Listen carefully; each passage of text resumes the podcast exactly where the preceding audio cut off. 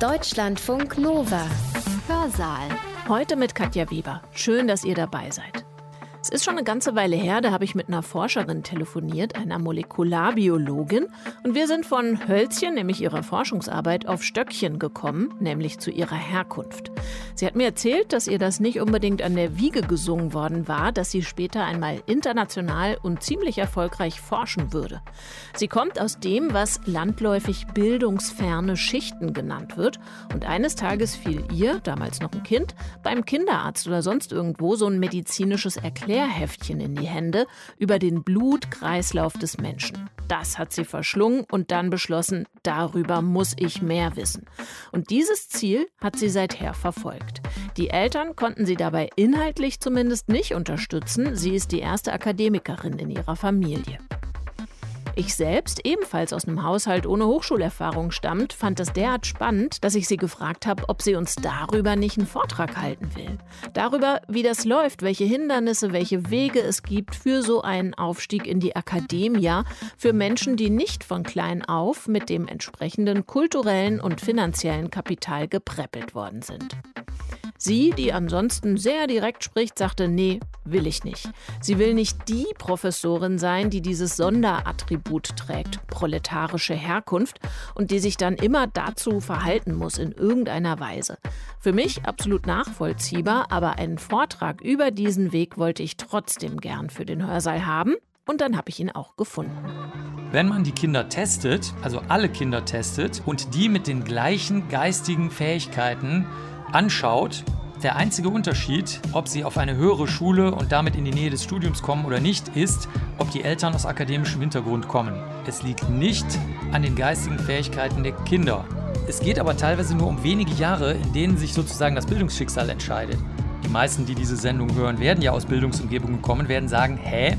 Es hat doch jeder Mensch mehr als 100 Bücher zu Hause. 100 Bücher, das ist doch gar nichts. Das ist jetzt ein typischer bildungsbürgerlicher Irrtum und ich bin wirklich wie Forrest Gump in die akademische Welt gestolpert. Der Forrest Gump, der hier spricht, heißt in Wirklichkeit Mark Benecke. Mark ist Biologe, genauer gesagt Kriminalbiologe. Einer mit einem sehr breiten Spektrum an Interessensgebieten. Comics, Tätowierung und eben wissenschaftliche Forschung im Großen und Ganzen auch jenseits der Biologie. Mit ihm habe ich mal über meinen Wunsch nach so einem Vortrag geredet und er sagte, super, das interessiert mich auch, ich mache das.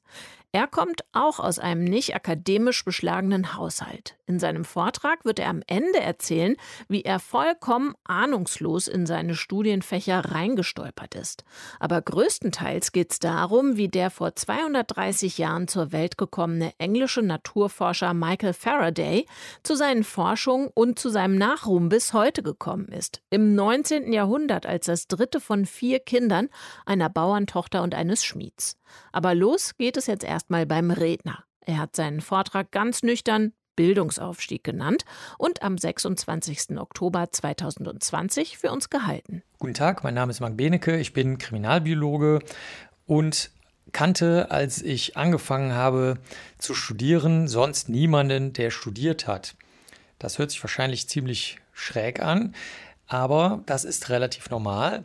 Es ist bekannt, dass gerade in Deutschland eine ganz merkwürdige Schräge besteht zwischen Menschen, die aus einem Bildungsumfeld kommen, also in dem Falle, von dem wir hier reden, aus einem akademischen Bildungsumfeld, also die Menschen kennen, die an der Uni waren und einen Uniabschluss haben und einen typischen Beruf ausüben, wie den jemand eben ausübt, der von der Uni kommt, im Vergleich zu beispielsweise Arbeitern oder Angestellten. Aber es gibt auch noch einen großen Unterschied zu Beamtenkindern. Ich kann da ja mal ein Beispiel zu sagen. Arbeiterkinder sind ungefähr zu 12 Prozent an deutschen Unis vorhanden und Beamtenkinder zu etwa 73 Prozent.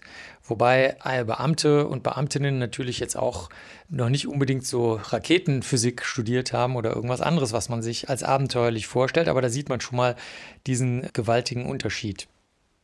Die restlichen Prozent werden dann von sozusagen echten Akademikerkindern, die also weder Arbeiter noch Beamte oder Beamtinnen sind, ausgefüllt.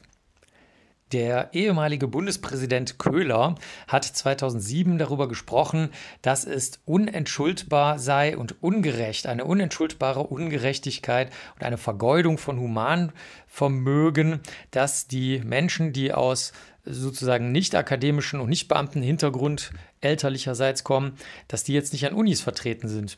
Jetzt könnte man ja denken, naja, vielleicht sind die ja nicht so schlau, diese Kinder, aber dafür gibt es viele Beispiele, die das widerlegen. Ich will jetzt noch mal gar nicht auf die Statistik eingehen, die sich hauptsächlich auf Deutschland bezieht, sondern einfach mal ein Beispiel erzählen. Dieses Beispiel bin erstmal nicht ich, sondern das soll Michael Faraday sein. Das war ein äh, bis heute jedem Physiker, jeder Physikerin und Chemiker und Chemikerin bekannter Mann. Die meisten, die hier zuhören, kennen ihn vom Faraday-Käfig. Wenn der Blitz ins Auto einschlägt, das weiß, glaube ich, fast jeder, dann passiert einem nichts, weil die Elektrizität sozusagen dann abgeschirmt bleibt vom Inneren des Autos. Während wenn man aussteigt, ist es gefährlich oder wenn man über die Wiese läuft oder unterm Baum steht, dann kann einen der Strom aus dem Blitz treffen. Michael Faraday stammte aus einer nicht ganz kinderreichen Familie für damalige Verhältnisse, aber immerhin war er das dritte von vier Kindern. Und die Familie hatte dann beschlossen, weil die wirtschaftlichen Verhältnisse etwas enger wurden durch die Französische Revolution, die sich also bis nach England auswirkte, in die Nähe von London zu ziehen. Faraday ging äh, bis zum zwölften Lebensjahr in so eine ganz normale Tagesschule. Da hat man also lesen, schreiben, rechnen gelernt. Das war es auch schon. Und ist dann 1804 ist also schon was her, Laufbursche geworden in einer Buchhandlung. Das war gut für ihn, weil in dieser Buchhandlung, da hat er Bücher gebunden, unter anderem eine ähm, sehr bekannte Einführung in chemische Wissenschaften, aber auch was über Elektrizität gelesen und äh, Nachschlagewerke alle möglichen Zeitschriften, die wurden früher noch als Einzelhefte gekauft und dann zusammengebunden zu, zu, zu, einem ganzen Jahrgang. Das war also ganz üblich und häufig so. Und außerdem hat er auch ein Buch gelesen, wo es darum geht, dass man sich Notizen machen soll. Also man soll, wenn, wenn man sich verbessern will geistig, soll man sich Notizen machen. Das hört sich naheliegend an, aber wenn man keine gute Bildung hat, dann kommt man da natürlich nicht von selbst drauf, sich in benachbarte Wissensgebiete zu begeben und die dann irgendwie aufzuschreiben. Faraday war dann sieben Jahre lang Buchhändler und wollte dann eigentlich gerne, weil er dort auch Experimente machen durfte und das ist das Besondere von seinem Lehrmeister ermuntert wurde, an Fachvorträgen teilzunehmen. Die wurden also extra gehalten für Handwerkslehrlinge und hat dann diese Vorträge die er dann eben zwar bezahlen musste, das Geld hat ihm sein Bruder gegeben, da hat er nicht genug Geld für gehabt, hat er aufgeschrieben, weil er das ja gelernt hatte, dass man sich Notizen machen soll. Dieses Notizbuch hat dann sein Lehrmeister einem Kunden gezeigt. Der war wiederum Sohn von jemandem, der mit einem der bekanntesten Chemiker, die jemals gelebt haben, so in Kontakt stand, dass er ihn, also den, den jungen Faraday, mitnehmen konnte in die letzten vier Vorlesungen die der berühmte Chemiker Davy gehalten hat. Oh, der war super bekannt. Der hat zum Beispiel, also der Davy hat Kalium, Natrium und Chlor entdeckt. Und auch davon, von diesen vier Vorlesungen, hat unser Faraday jetzt wiederum Mitschriften gemacht. Und die hat er dann dem Davy geschickt. Der Davy hat sich am Auge verletzt, weil, er, weil er gerne experimentiert hat als Chemiker. Also Stickstofftrichlorid hieß die neu äh, erforschte und entdeckte Verbindung, mit der er da gearbeitet hat. Und jetzt hatte er ein Problem, weil er jetzt seine eigenen Notizen nicht mehr gut ordnen konnte. Und er entdeckte dann, als er in London war, die von Faraday gemachten und schön gebundenen, muss man dazu auch sagen, er war, hatte ja Buchbinder gelernt, Notizen. Und so kam das, dass der Faraday durch absoluten Zufall und durch ganz viel Schweiß, das hat er ja alles entweder bezahlt oder gratis gemacht und unaufgefordert einfach dann dem Davi geschickt, wurde er jetzt sein, äh, sagen wir mal, so, so, eine, so eine Art ich will nicht sagen linke oder rechte Hand, sondern er war eher so eine Art Laborgehilfe. Das war noch nicht viel, aber jetzt war, hat er da genauso weitergemacht. Er fand das total spannend. Buchbinder wollte er nicht sein und hat im Laufe der Jahrzehnte, das kann ich jetzt gar nicht alles erzählen, so viele Dinge erfunden, hergestellt und beforscht, dass man sich das gar nicht vorstellen kann. Zum Beispiel optische Gläser hat er bearbeitet als einer der ersten, sodass sie auch wirklich gut funktioniert haben. Ähm, elektrische Kraftlinien hat er entdeckt. Er hat festgestellt, dass Magnetismus und Strom miteinander in Beziehung stehen. Also wenn man einen ähm, Stabmagneten durch so eine Drahtwendel zieht, dann erzeugt, erzeugt das elektrische Spannung. Das war völlig unvorstellbar. Also der hat lauter total irre Sachen gemacht und er hat eben dann das zurückgegeben, was er als Kind auch gelernt hat. Er hat dann selber sehr bekannte und berühmte kleine Vorlesungen gehalten, die dauerten immer ungefähr eine Stunde lang. Bis 1862 hat er das gemacht und hat da berichtet über Kautschuk, äh, Gasverflüssigung, alles Mögliche, was jüngere Leute interessieren könnte. Und äh, nebenbei auch noch sein berühmtes Buch, da habe ich sogar drei Ausgaben von drei alte über die Naturgeschichte einer Kerze gemacht. Das ist eigentlich ein absolutes Meisterstück. Da erklärt er nur anhand einer Kerze, erklärt er ganz tief chemische und physikalische Gegebenheiten. Das kommt so als Jugend- und Kinderbuch daher, aber ich muss sagen, ich würde das heute Jugendlichen und Kindern nicht unbedingt zutrauen. Eines Tages werde ich es mal machen.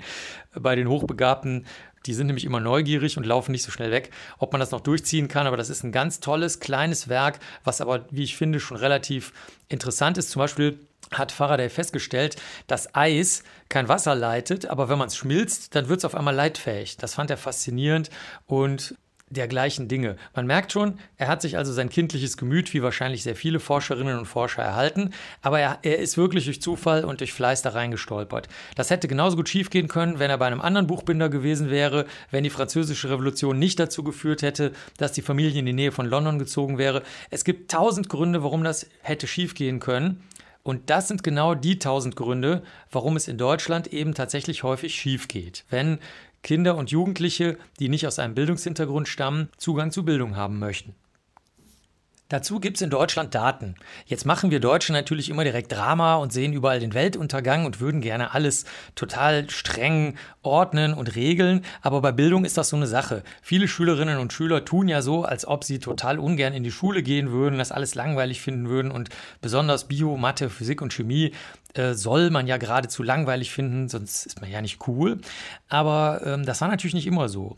Bildung galt natürlich auch als etwas, was den sozialen Aufstieg ermöglichte und sei es nur, um Beamter oder Beamtin zu werden, was dann eben lebenslang ein sicheres Auskommen garantiert hat, was ja auch heute noch der Fall ist. Man kriegt ja sehr hohe Bezüge im Alter als Beamte oder Beamtin, anders als Selbstständige beispielsweise oder als Leute, die Berufe haben, wo sie halt sparen müssen und nicht wissen, ob das reicht für den Rest ihres Lebens. Das war also sehr erstrebenswert, Beamter oder Beamtin zu werden. Und ähm, die typische Gruppe, die als ich noch ganz klein war, also in den 1970er Jahren, als heute würde man vielleicht sagen Bildungsbenachteiligte oder so, Bildungsverlierer oder sowas, galten. Damit ist gemeint, dass sie gar keinen Zugang hatten. Das war das ist heute ganz vergessen, das war die katholische Arbeitertochter vom Land. Das ist das, was heute Migrantensöhne sind. Also die Lands, die Jungs, die, die äh, das auch gerne raushängen lassen, dass sie nicht so gern zur Schule gehen und andere Wege finden, ihren sozialen und gemeint ist damit finanziellen Aufstieg zu finden. Das waren tatsächlich katholische Arbeitertöchter, also Frauen, die eben einer Religion verhaftet waren, die versprochen hat, dass etwas anderes als Bildung sie erlösen kann. Katholizismus ist ja eine Erlöserreligion. Das gibt es natürlich auch in anderen Religionen, also zum Beispiel bei Juden oder Muslimen gibt es das auch. Ähm, und da ist natürlich Bildung überhaupt nicht so wichtig. Da ist also ein gutes Leben, ein gottestreues Leben ist da also viel, viel wichtiger. Und das führte dann in die sogenannte Bildungsarmut. Das heißt, Armut mangels Bildung. Das hat man dann gemerkt und hat gesagt, so kann das nicht weitergehen. Es gibt auch heute noch äh, Schulen, die also ausdrücklich zum Beispiel vom Erzbistum geleitet werden. Ich war gerade in einer und habe für die Schülerinnen, früher war das eine reine Mädchenschule, und Schüler, weil es heute eine gemischte Schule ist, gerade mal wieder einen Vortrag gehalten. Also das Daran erinnert man sich nicht mehr so, das gab es aber und das haben dann die Kirchen aber selber versucht zu unterbinden, indem sie dann eben extra Bildungseinrichtungen geschaffen haben. Trotzdem ist es so geblieben, dass äh, die Kinder von äh, Professoren, Professorinnen, Ärzten, Ärztinnen äh, bis heute ungefähr viermal so oft aufs Gymnasium gehen als Facharbeiterkinder. Und das ist ja schon komisch, weil Facharbeiter, das ist ja, oder eine Facharbeiterin ist ja jemand, der jetzt schon aus eigenem Willen sich weiter fortbildet im eigenen Beruf. Aber es bleibt eben immer auf das Praktische bezogen. Und der Unterschied zum akademischen Bereich ist angeblich, dass es nicht diese äh, praktische Verhaftung haben soll. Jetzt ist das natürlich in den Naturwissenschaften irgendwie merkwürdig, denn zum Beispiel die deutsche Nobelpreisträgerin Christiane Nüßlein-Vollhardt, die hat sich ja gefragt, wie aus einem Fliegenei eine erwachsene Fliege wird. Das ist ja eigentlich eine sehr praktische Frage, wenn man so möchte, weil das ja eine typische Kinderfrage ist. Mama oder Papa, wie kann aus einem Ei was dann außen eine harte Hülle bekommt und was innen drin matschig wird. Wie kann aus genau diesen matschigen Stoffen durch eine Steuerung, die ja da drin vorliegen muss, ein Bauplan, jetzt ein Tier werden, was auf einmal Augen hat und Beine und Borsten und eine Gliederung, was ja alles vorher nicht da war. Und das ist jetzt wahrscheinlich der große Unterschied. Menschen, die also eine angeblich sehr praktische Veranlagung haben, in dem Fall die Eltern, die sagen, hör doch mal auf mit dem Quatsch, es interessiert doch keinen, während jetzt Eltern, die aus einer Bildungsumgebung kommen, zum Beispiel Architekten, Architektinnen, das reicht schon, Ingenieure, Ingenieurinnen oder so, die würden jetzt vielleicht sagen, ach, das ist ja interessant, guck dir das mal an. Von Künstlern und Künstlerinnen will ich hier mal nicht sprechen, da sind noch andere Charakterzüge, die eine Rolle spielen, sondern wir bleiben jetzt mal hier ein bisschen enger an dem, an dem reinen studienbedingten, an der studienbedingten Neugier zu erkennen, dass etwas scheinbar totlangweiliges, es gibt, glaube ich, nichts langweiligeres für normale Menschen als Schneckensex, oder der Aufbau von Fliegen und deren Borsten und so, ähm, dass da was Interessantes drin stecken könnte. So kommt es also, dass Kinder, die aus Familien kommen, in denen höhere akademische Positionen erreicht wurden, sechsmal so oft aufs Gymnasium gehen als Facharbeiterkinder. Nochmal zur Erinnerung, wenn es Professoren und Ärzte als Eltern sind, dann sind es immerhin viermal so viele Kinder, die aufs Gymnasium gehen im Vergleich zu den Facharbeiterkindern. Und wenn es jetzt ähm, generell höhere akademische Positionen sind, dann ist, gehen die Kinder sechsmal so häufig aufs Gymnasium. Ich glaube, da braucht man die Feinheiten jetzt nicht so rausnehmen. Also sagen wir mal grob, fünfmal so viele Akademikerkinder gehen aufs Gymnasium als Nicht-Akademikerkinder. Jetzt kommt eine zweite sehr auffällige Wirkung hinzu, die wir auch schon bei Faraday kennengelernt haben. In der Nähe von Städten gehen die Kinder von Akademikern noch viel häufiger aufs Gymnasium und zwar 14 Mal so häufig. Also jetzt kommt noch der Zusatzeffekt der Stadt dazu. Da häufen sich vielleicht eh schon Menschen, die äh, stärker und breiter interessiert sind. Aber gleichzeitig gibt es natürlich viel weniger von den klassischen Arbeiterkindern, wie man die so noch von Mark Twain kennt. Also so jetzt so ein bisschen äh, sozusagen Stereotyp, schmutzige, ungebildete Kinder, die eben auch keinen was fragen können weil das keiner ernst nimmt und weil auch gar keiner die nötige Bildung vor Ort hat. Das ist jetzt natürlich sehr, sehr stark überzeichnet, das mache ich mit Absicht, aber die, das ist ja schon krass, dass also nochmal in der Nähe bzw. in Städten 14 Mal so oft die Akademikerkinder jetzt auf einmal aufs Gymnasium gehen, wo sie dann ein Abi machen können, wo sie dann leichter studieren können, als Facharbeiterkinder, wir reden also gar nicht von den zerlumpten Arbeiterkindern aus dem Comic oder aus dem Roman, sondern eigentlich schon von sehr gebildeten Menschen. Also ein ganz, eine ganz deutliche Wirkung. Das Zweite, was eine Rolle spielt, wenn es um den Zugang zu sehr hohen fachlichen, wissenschaftlichen Positionen geht oder an der Uni als Akademiker oder Akademikerin zu arbeiten, ist auch, ob man Mann oder Frau ist.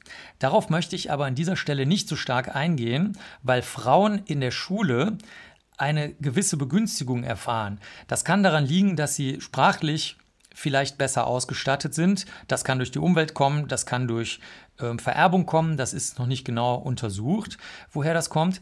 Aber dieser äh, Vorteil, der schmürgelt sich dann im Laufe der Zeit ab meiner persönlichen Erfahrung und auch der Erfahrung anderer Menschen nach ist es so, dass viele Frauen einfach eine bewusste Entscheidung für eine Familiengründung treffen und dass man, das ist jetzt aber ein reiner Erfahrungswert, den ich nicht durch Zahlen beweisen kann, bei Frauen in höheren akademischen Positionen häufig sieht, dass sie Einschränkungen in der Familie machen oder ein sehr ausgeklügeltes Programm haben, wie sie mit ihren Kindern die oder wie sie die Arbeit, die sie mit ihren Kindern haben, die fröhliche, freundliche, gute, manchmal auch nervtötende Familienarbeit mit ihren Kindern aufteilen.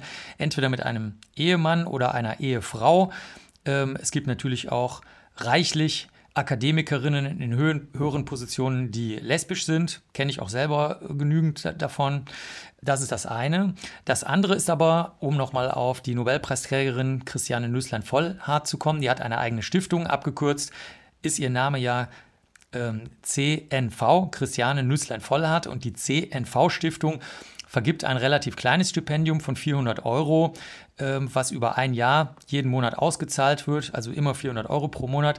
Ausdrücklich dafür festhalten, dass man sich zum Beispiel eine Spülmaschine kauft und dann nicht Mann, sondern Frau eine Spülmaschine kauft, das wird nur an Frauen vergeben, das Stipendium, oder sich eben Hilfe für die Kinderbetreuung sucht, wenn man mal auf einen Kongress möchte. Also ich glaube, da, da wird schon deutlich, wie krass die Auswirkungen der Familie sind, wenn unsere deutsche Nobelpreisträgerin, die bekannteste deutsche Nobelpreisträgerin aller Zeiten, eine eigene Stiftung gegründet hat, nochmal um sich eine Spülmaschine zu kaufen, um die Zeit fürs Geschirrspülen sich zu sparen oder mal auf einen Kongress fahren zu können und dann zusätzliche Hilfe für die Kinder sich zu besorgen. Natürlich muss der Lebensunterhalt ansonsten gesichert sein. Also von den 400 Euro kann natürlich kein Mensch leben. Ein weiterer Maßstab für die Bildung, der bis vor einigen Jahren noch galt. Heute kann man das nicht mehr so gut tun, weil gedruckte Bücher nicht mehr so notwendig sind. Es ist ja alles digitalisiert heute. Aber bis zum Jahr ungefähr 2010 war es so, dass man an der Anzahl der Bücher in einem Haushalt messen konnte, wie stark die Kinder in der Sch oder wie schnell die Kinder in der Schule vorankommen. Hatten Familien bis etwa vor zehn Jahren mehr als 100 Bücher oder ab 100 Bücher im Haushalt, so sind sie ein Schuljahr den anderen Kindern voraus gewesen. Das heißt für sich genommen noch nichts, weil es kann ja auch sein, dass eine späte Einschulung eine gewisse geistige Reife begünstigt, sodass die Kinder dann besser in der Schule sind, obwohl sie später eingeschult werden. Aber andererseits kann man sich, glaube ich, schon auch an diesem kleinen Schlaglicht vorstellen, wie krass der Einfluss der elterlichen Bildung sein muss, wenn der Besitz von mehr als 100 Büchern dazu führt, dass ein Schuljahr übersprungen wird. Alle Menschen, die jetzt aus Bildungsumgebungen kommen, und die meisten, die diese Sendung hören, werden ja aus Bildungsumgebungen kommen, werden sagen, hä, es hat doch jeder Mensch mehr als 100 Bücher zu Hause. 100 Bücher, 10 mal 10 Bücher, das ist doch gar nichts. Das ist jetzt ein typischer bildungsbürgerlicher Irrtum, sehr, sehr viele Menschen, die ich kenne, die in normalen Berufen arbeiten, also wohlgemerkt nicht der angeblich zerlumpte und verarmte Mensch, der irgendwo auf dem Dorf da an der Schmiede steht, sondern Menschen mit ganz normalen Berufen, die ich jetzt gar nicht aufzählen möchte, die aber eben nicht akademisch sind, besitzen kein einziges Buch oder haben mal eins geschenkt bekommen oder sich gekauft, was sie in Urlaub mitnehmen, ein Krimi oder so, aber das werfen die danach weg oder, oder äh, bewahren das nicht auf, weil das halt natürlich auch keinen Wert hat. Ich meine, wer liest einen Krimi schon fünfmal oder wer liest einen Krimi nochmal, der von Sand und Wind zerschunden wurde im Urlaub? Also das ist ein, ein Irrtum. Heute würde man das natürlich an anderen Dingen messen beispielsweise an der Anzahl der digitalen Bücher oder anderer Gegenstände, die äh, die Bildung halt befördern. Ein weiterer gemessener Unterschied ist, dass Kinder aus den beiden, so nennt man das im Bildungsbereich, oberen Schichten, das ist natürlich Quatsch, aber so nennt man das, oberen Schichten, also Akademiker, Familien oder akademisch gebildete Eltern, dass die wesentlich häufiger den Übergang in höhere Klassen des Gymnasiums schaffen.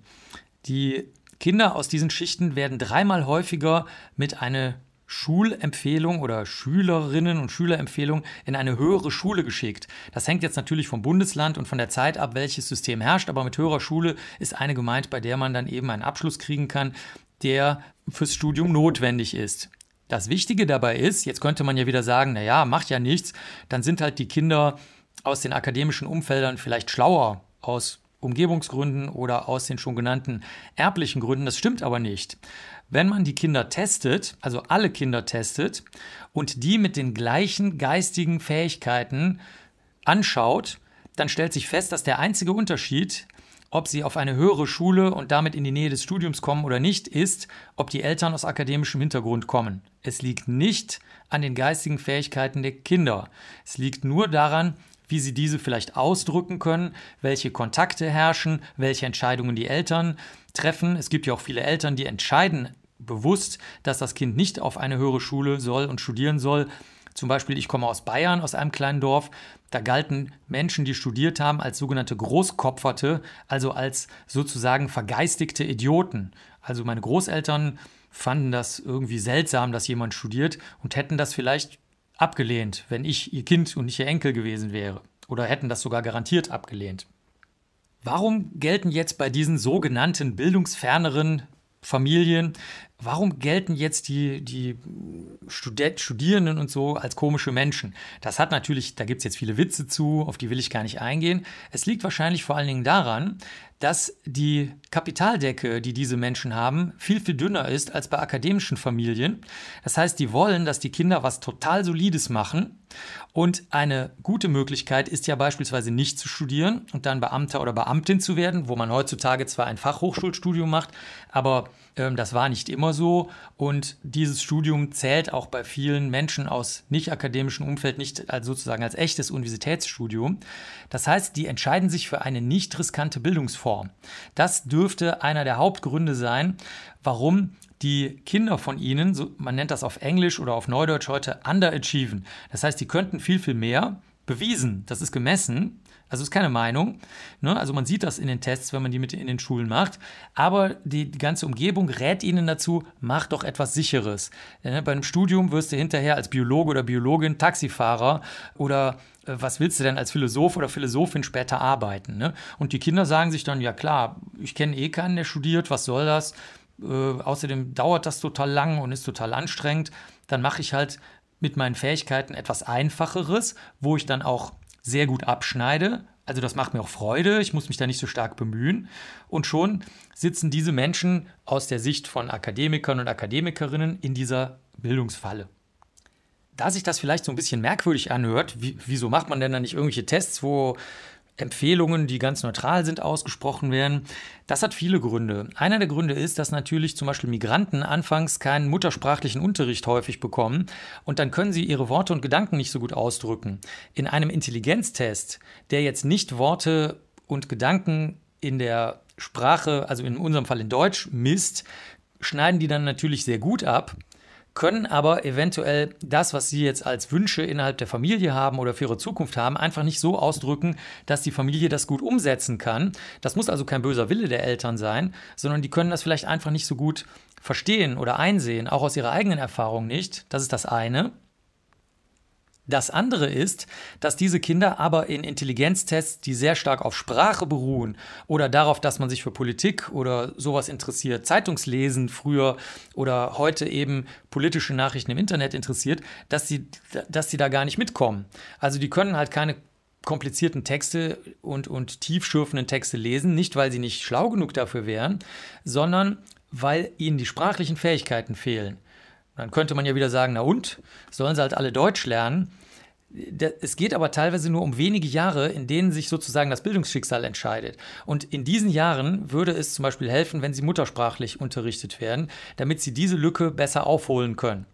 Hört sich irgendwie vielleicht seltsam für nicht liberale Menschen an, bedeutet aber tatsächlich, dass ein gewisser Anteil an muttersprachlichem Unterricht für die Migrantinnen und Migranten förderlich ist und nicht dazu führt, dass sie dann schlechter Deutsch sprechen. Wer das übrigens alles nicht glaubt, der kann gerne mal einfach das testen, was auch schon erforscht ist, nämlich dass bei Menschen, die eine, nennen das wird in der Forschung so genannt, niedere soziale Herkunft haben. Ich finde diese Begriffe bescheuert, aber übernehmen wir das jetzt mal, also die nicht eine hohe schulische Bildung in ihrer Familie allgemein vorherrschend haben. Selbst wenn diese Kinder Einser- oder Zweiernoten schreiben in der Schule, dann werden sie in etwa 50 Prozent der Fälle nicht zu studierenden Kindern.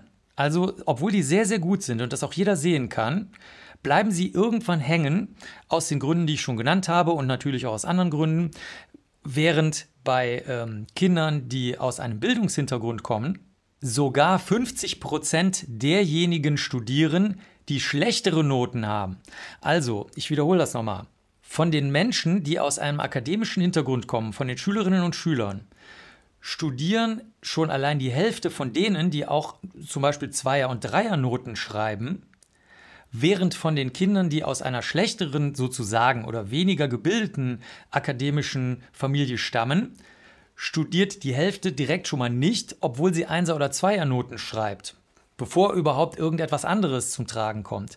Man sieht also, dass die akademischen Familien die Kinder viel leichter ermutigen, auch bei etwas schlechteren Noten, was heißt schlechter, ne? also bei nicht eins, bei keinem Einserdurchschnitt, ermutigen trotzdem zu studieren, weil die halt wissen, dass in der Schule Fächer unterrichtet werden, die natürlich bei der Einnischung, die dann an der Universität beginnt, durch die Bevorzugung eines Faches oder, oder zweier Fächer, die man oder Frau da studiert, dass das dann natürlich ausgeglichen wird. Also ich kann jetzt in, in Erdkunde oder Mathe, kann ich ruhig schlecht sein und kann trotzdem hervorragend in Naturwissenschaften werden.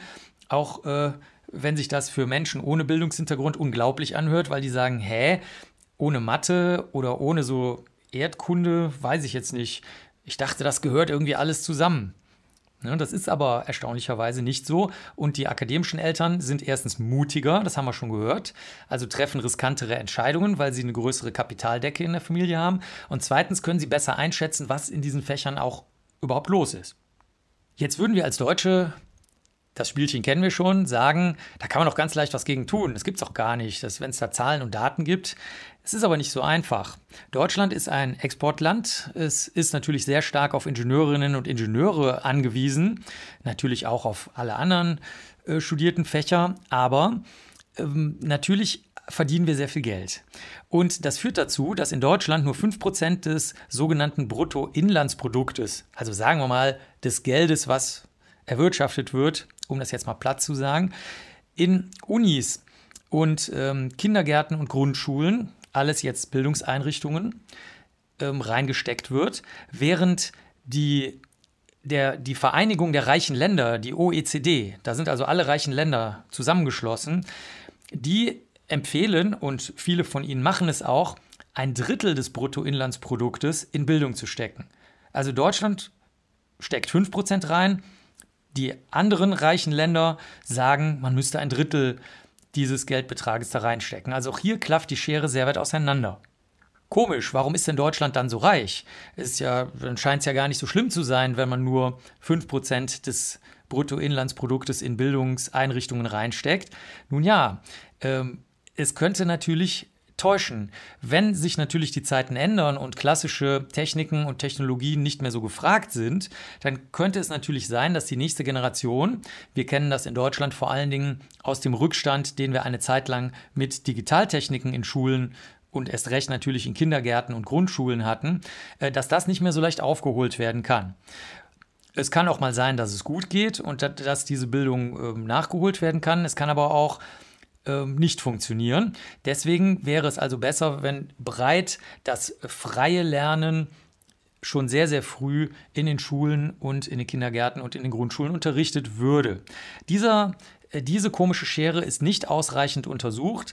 Ähm, ich möchte jetzt in diesem Zusammenhang nicht auf PISA-Studien und ähnliches eingehen, weil es da viele unbekannte Bestandteile gibt, die sich erst im Laufe der Jahre und Jahrzehnte nochmal rausrechnen werden. Aber auffällig ist zumindest, dass, die, dass nicht genügend Geld, besonders möchte ich mal Kindergärten und Grundschulen betonen, reingesteckt wird, wo dann eben die Bildung von Kindern, die aus einem nicht Bildungshintergrund kommen, einfach gefördert wird. Also ich glaube, soweit ich die Zahlen hier ähm, auslegen kann, dass das Hauptproblem darin besteht, dass die Kinder einfach äh, die Treppe runterfallen oder, oder vom Tellerrand runterfallen, die nicht aus akademischem Hintergrund kommen in Deutschland. Äh, das könnte man am ehesten dadurch vermeiden, dass einfach ein paar mehr Tests gemacht werden. Die können auch sehr spielerisch sein. Also ich wurde im Kindergarten mit einem sehr spielerischen Test getestet für die nächste Bildungsstufe. Das hat allen Kindern, glaube ich, viel Spaß gemacht. Der war auch nicht besonders schwierig so. Und, und man kam sich auch nicht wie ein Versager vor, wenn man da irgendwas nicht können äh, konnte. Und äh, diese Förderung, die fehlt möglicherweise. Gleichzeitig gibt es natürlich die Bewegung aus dem Bereich der Facharbeiter und Facharbeiterinnen, die hier schon erwähnt wurden, dass eben nicht alle Kinder studieren, weil die dann für den, sagen wir mal, technischen Markt nicht mehr verfügbar sind. Es gibt also natürlich auch gute Gründe, warum Menschen nicht unbedingt studieren sollten, damit sie sich dann eben nicht jahrelang aus der, sagen wir mal, Erwerbskette herausschälen, äh, sondern möglichst früh schon in einen Beruf hereinkommen, wo dann eben auch starke Umsätze, nämlich in der Industrie und im Handwerk, erzielt werden. Da möchte ich jetzt auch nicht drauf eingehen, weil das nicht das Thema äh, sein soll. Aber es ist natürlich klar, dass wir in Deutschland extrem stark, besonders auf Facharbeiterinnen und Facharbeiter angewiesen sind, Und da ist halt jetzt die Frage, was man jetzt als eine höhere Bildung ansieht oder nicht. Ich würde sagen, jeder Mensch mit einer abgeschlossenen Berufsausbildung hat bereits eine höhere Bildung, aber das ist eben nicht die Festlegung, die man trifft äh, deutschlandweit, sondern da sagt man, es muss ein abgeschlossenes Universitätsstudium sein. Eine letzte ganz merkwürdige Besonderheit in Deutschland ist, dass sich in Deutschland nur ungefähr ein Fünftel der 15-jährigen Jungs und Mädchen oder Heranwachsenden vorstellen können zu studieren. Also ein Fünftel kann sich vorstellen zu studieren und äh, alle anderen vier Fünftel nicht. Die stellen sich irgendwas anderes für den Rest ihres Lebens oder zumindest für ihre Bildung vor. Und äh, ist das normal oder nicht? Das ist nicht normal. International wurde eine größere Studie in den reicheren Ländern, muss ich jetzt dazu sagen, wieder gemacht, also wieder von der OECD. Und da stellt sich raus, dass zwei Drittel der Kinder sich vorstellen können oder der Jugendlichen vorstellen können, zu studieren. Also auch hier ist wieder so eine ganz rätselhafte Schere, wie wir sie jetzt schon kennengelernt haben in Deutschland, zwischen den Menschen, die sich das Studium vorstellen können oder nicht. Natürlich kann es sein, dass die Frage komisch gestellt war und dass der Test noch irgendwelchen anderen Schwankungen unterliegt, dass Deutsche vielleicht grüblerischer sind und dann eine etwas äh, schwierigere Antwort geben als äh, die Menschen in anderen Ländern, die direkt mal sagen, ja, vorstellen kann ich mir das. Okay.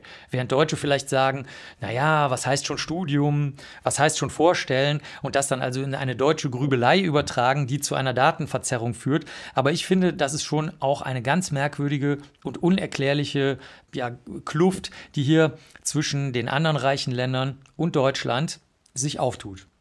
Zum Schluss will ich noch erzählen, wie die Zufälle bei mir waren, die mich zur Promotion geführt haben. Wie den Faraday, den ich am Anfang erwähnt habe.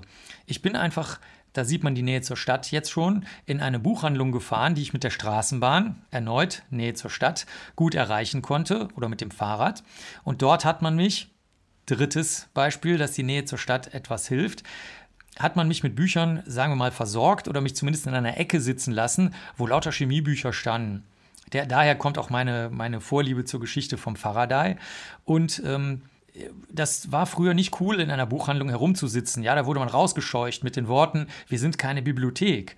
In unserer kleinen Stadtteilbibliothek gab es aber keine Fachbücher dieser Art, also überhaupt gar nicht.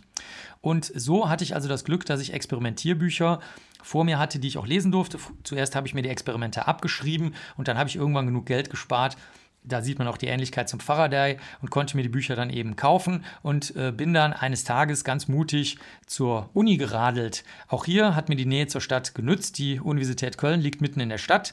Ich wusste einfach, wo das ist und bin ohne einen blassen Schimmer zu haben. Ich hatte absolut keine Ahnung, was man an der Uni macht, wie das funktioniert, wie der Stundenplan ist. Ich wusste absolut nichts. Bin ich dahin, ich habe auch unseren Hausarzt nicht gefragt, den hätte ich vielleicht fragen können, aber auf die Idee bin ich gar nicht gekommen, weil ich Medizin irgendwie gar nicht so dazugerechnet habe zu den Universitätsstudien und habe mir dann einfach alle möglichen Sachen angeguckt. Damals war das noch nicht so streng mit Credit Points und äh, allem anderen und so konnte ich dann bei der Philosophie mal rumsitzen mit 15 Leuten und habe einen ganz merkwürdigen Vortrag, an den ich mich bis heute erinnere, gehört ich bin reingestolpert bei Medizinerinnen und Medizinern, die das Latinum nachholen mussten, also das, die Lateinkenntnisse, weil sie die nicht gelernt hatten in der Schule. Das gab es je nachdem, in welchem Bundesland man war und je nachdem, an welcher Uni man war, musste man dann eben äh, lateinische Grundkenntnisse vorweisen können.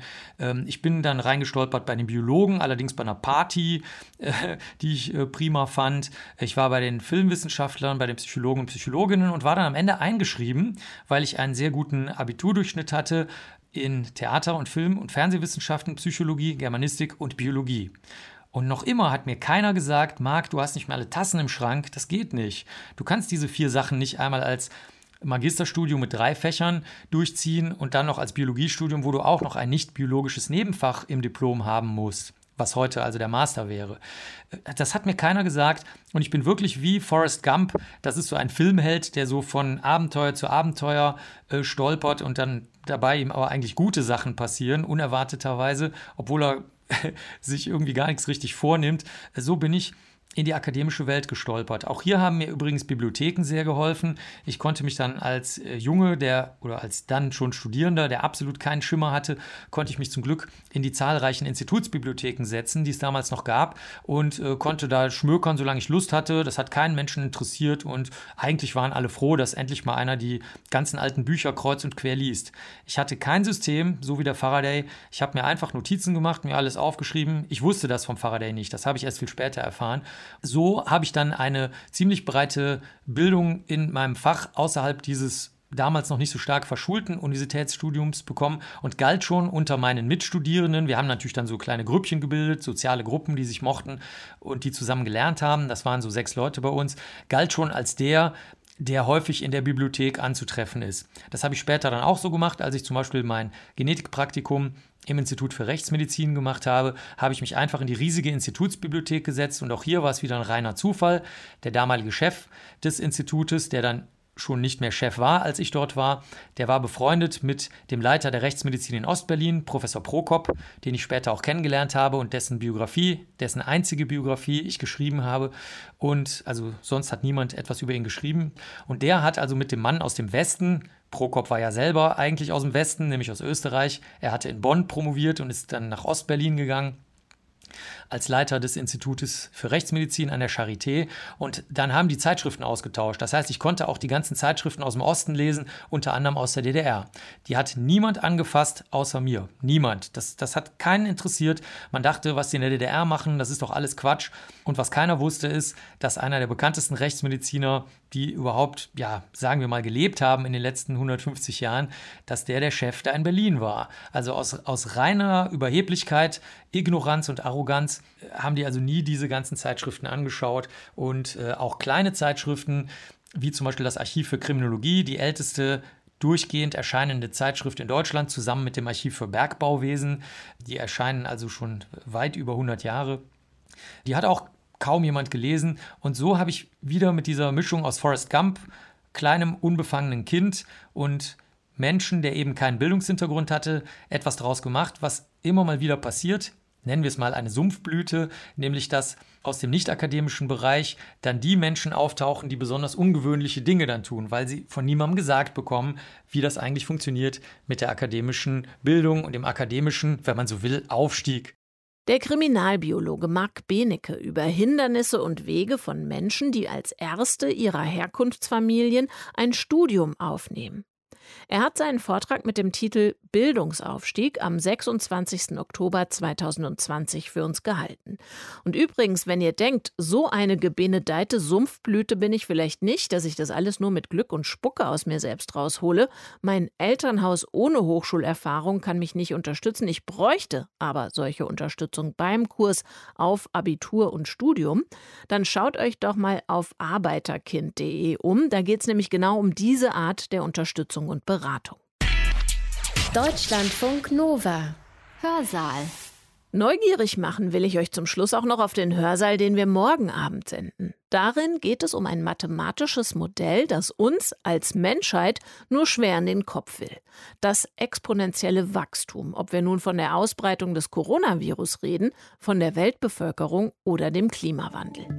Exponentielles Wachstum heißt, was ich messe, verdoppelt sich in einem gegebenen Zeitraum immer wieder. Das ist das Wesen des exponentiellen Wachstums. Es hat eine verwirrende Beschleunigung. Warum können wir Menschen damit so schlecht umgehen? Wenn man das in der Kurve aufzeichnet, sieht so eine Exponentialkurve aus wie so ein Hockeyschläger. Am Anfang ist der Griff, der steigt langsam an und dann kommt irgendwann der steile Knick nach oben diese Hockeyschläger-ähnliche Kurve schauen wir uns morgen Abend noch mal näher an. Bis dahin vielleicht ein bisschen Denksport. Vor euch stehen zwei Personen. Beide machen jeweils 30 Schritte. Bei beiden Personen ist der erste Schritt jeweils einen Meter lang. Bei der einen bleibt er das auch, bei der anderen aber verdoppelt sich die Länge mit jedem einzelnen Schritt. Wie lang ist die Strecke, die diese Person, also die mit diesen exponentiellen sieben Meilenstiefeln, zurückgelegt hat? So, jetzt bitte nicht rechnen und auch das Handy in der Tasche lassen, sondern mal so grob über den Daumen peilen, aus dem Bauch raus. Morgen Abend gibt es dann hier die Auflösung von Christian Stöcker, Professor für digitale Kommunikation an der Hochschule für angewandte Wissenschaften Hamburg. Für heute habt vielen Dank wieder mal fürs Zuhören. Bis morgen hoffentlich. Deutschlandfunk Nova. Hörsaal. Samstag und Sonntag um 18 Uhr. Mehr auf deutschlandfunknova.de.